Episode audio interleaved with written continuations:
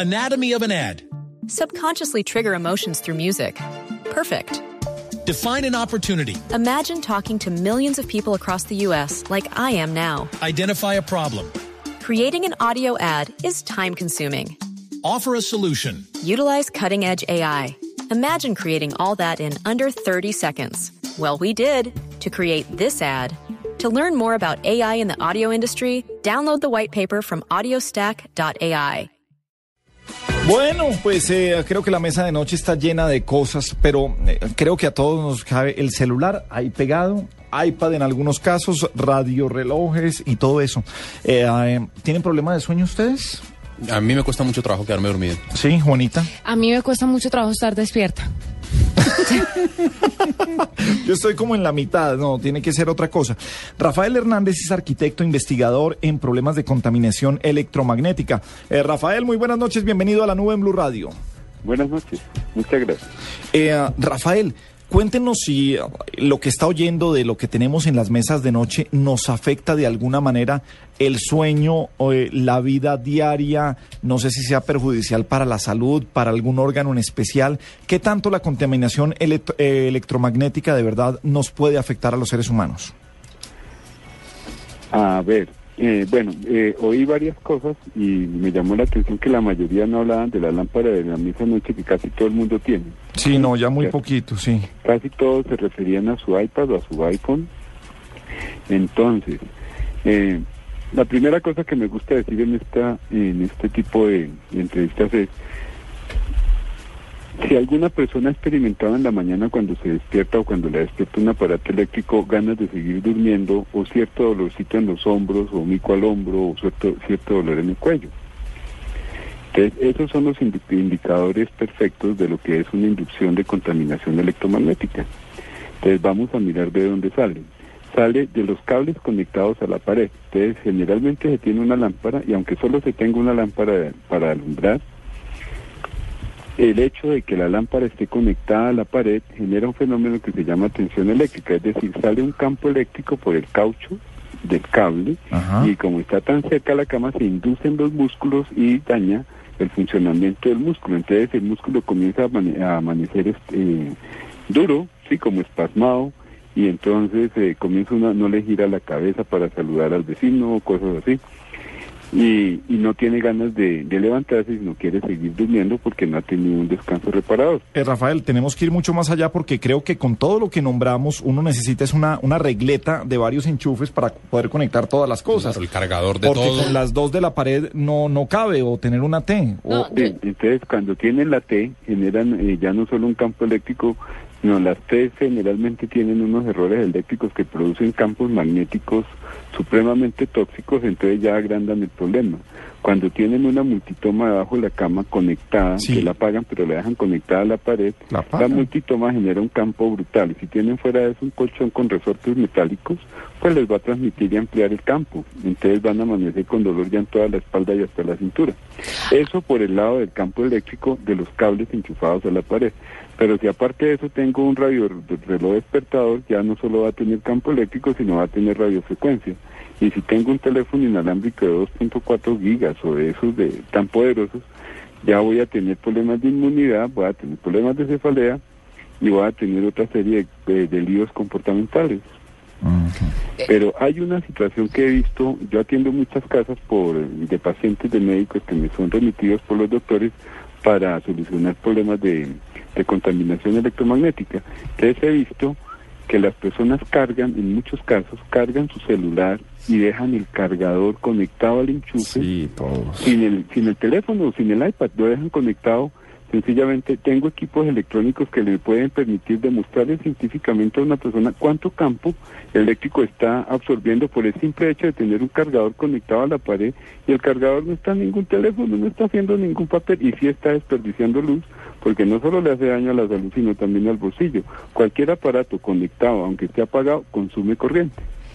Yo duermo, Rafael, a, Sí. yo no duermo a más de 20 centímetros de mi iPad y mi celular cargándose y yo siento que no descanso. Siento Ya. que tengo un mico al hombro, no Ajá. es mi, No, mi ¿estás seguro pareja, no pero yo digo, ¿será que es que dormir con alguien me molesta mucho? Pero me he dado cuenta que cuando voy de viaje y me toca conectar el celular, más, ahora caigo en cuenta, ahora entiendo muchas cosas. Cuando voy de viaje y conecto el celular lejos, puedo dormir más tranquila y Puede dormir con el descanso. mico al hombro tranquilamente. Sí, puedo dormir con el mico al lado sin problema. Con el mico al lado, sí, pero no con el mico al hombro. ¿Usted Perfecto. cree que el mico al hombro es porque tengo el celular y el iPad conectados a 10 centímetros de donde duermo? Sí, eh, yo le propongo un trato. Esta noche desconéctelos, déjelos cargando en otro sitio.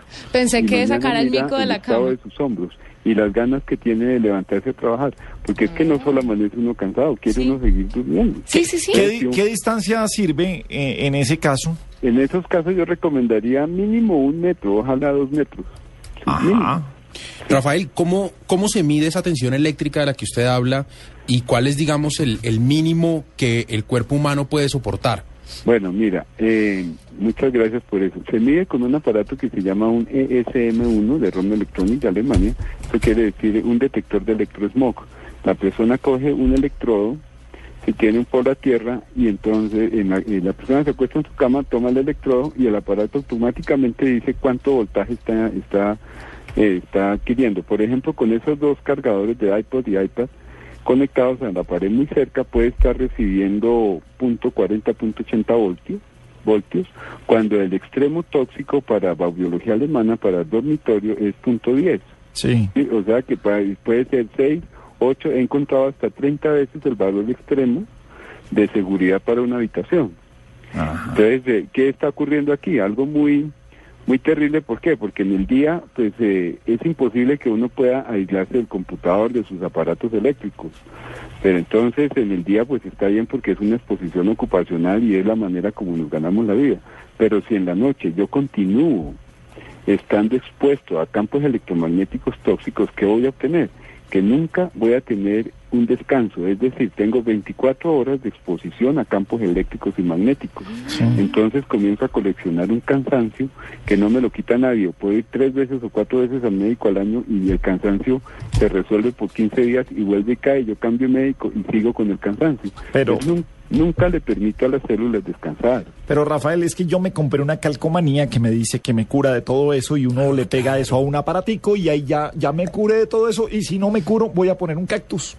Sí, pero las calcomanías se inventaron para atenuar campos eléctricos en aparatos en condiciones normales.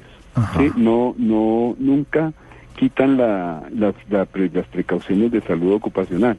Y un cactus también es bueno siempre y cuando lo tenga tierra para que la plantica pueda llevar las corrientes que sobran a tierra, no, no chupárselas todas porque si no se achicharra al cabo de un tiempo. No viene en la materita ahí puesta en la mesa de noche, o sea, eso no tiene conexión a tierra. Sí, hay quien reco- recomienda sacarlas al sol, eh, que se mueva, ponerles una bobina para que la planta pueda botar la corriente para algún lado, o si no termina chicharrado. ¿Qué pasa entonces con los juguetes que uno le deja a los niños? Las lamparitas, los hay un juguetico que es especial para que ellos se duerman, que es con pilas y otros están conectados y ruedan toda la noche con música y los pececitos y toda la vaina. Eso también les Bueno, O genera al ser con pilas de pronto... Ah. Sí. Eh, por ejemplo, eh, tendremos que diferenciar dos cosas. Uno cuando son juguetes de pilas y otro cuando son juguetes eh, conectados a la pared eléctricos, ¿sí? Entonces, eh, por un lado, los juguetes que estén conectados a la pared sí van a generar un campo. Incluso también esos monitores que les ponen a los bebés, Ah. a veces i- irradian tanto que no dejan dormir al chino, ¿sí? Sí. Entonces, eh, eh, por otro lado, los, eh, los de pilas, pues verdaderamente para mí no representan ningún problema, que el campo es ínfimo, es inmedible todavía, pues para mis equipos.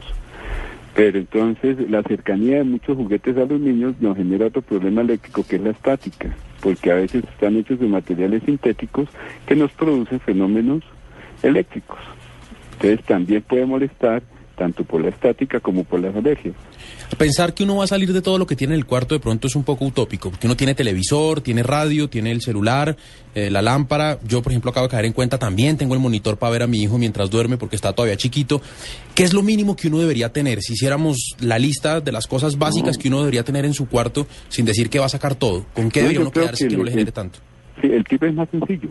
¿Sí? El televisor generalmente está conectado al frente de la cama. Sí. Mientras no pase una extensión por debajo de la cama, no hay ningún problema. ¿sí? Ok. En el 99% de los casos el televisor puede continuar.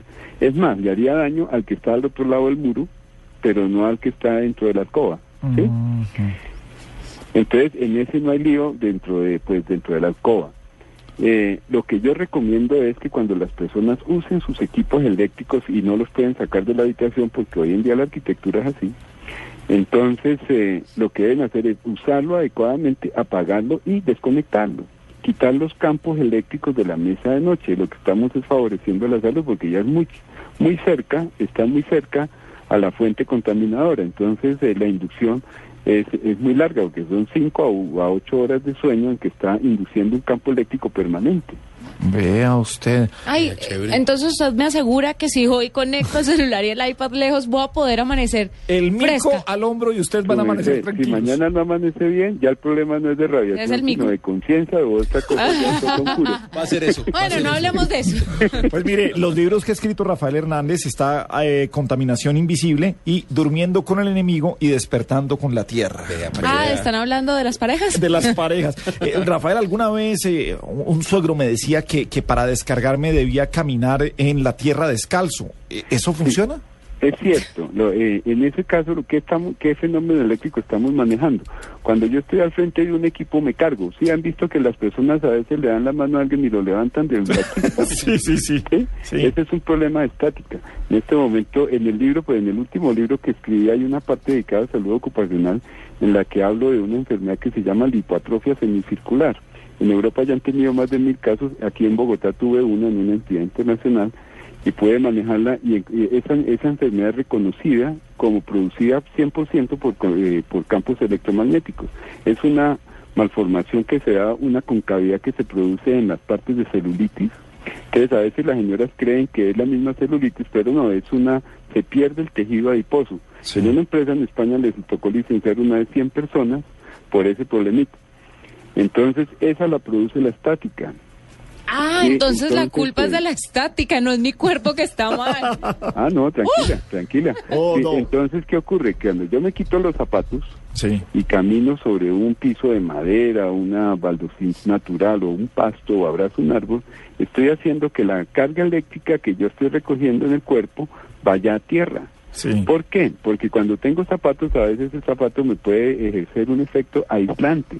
Entonces impide que la corriente salga de mi cuerpo y yo comienzo a cargarme demasiado. Vea, Rafael, lo que es una buena explicación. Yo hace ocho días vi a mi compañero Paniagua el eh, viernes o sábado a las dos de la mañana abrazando un árbol. Yo no sabía que se estaba era No, yo me descargando estaba de era descargando. Claro. Yo le decía, lo quiero esto- mucho, pero porque le estaba agradeciendo. A la naturaleza Claro, a la por, naturaleza. por todo esto. Venga, oiga, Qué que- nos tenemos que, que ir ya a una pausa, pero creo que ah, vamos a volver con Rafael Hernández. Rafael, eh, volveremos con usted porque yo creo que el próximo lunes festivo deberíamos hablar muchas más cosas de descargarse, de los niños y la electrostática y el electromagnetismo. Muy- Tenemos mucho más para hablar con este autor de Contaminación Invisible, Durmiendo con el Enemigo y Despertando con la Tierra.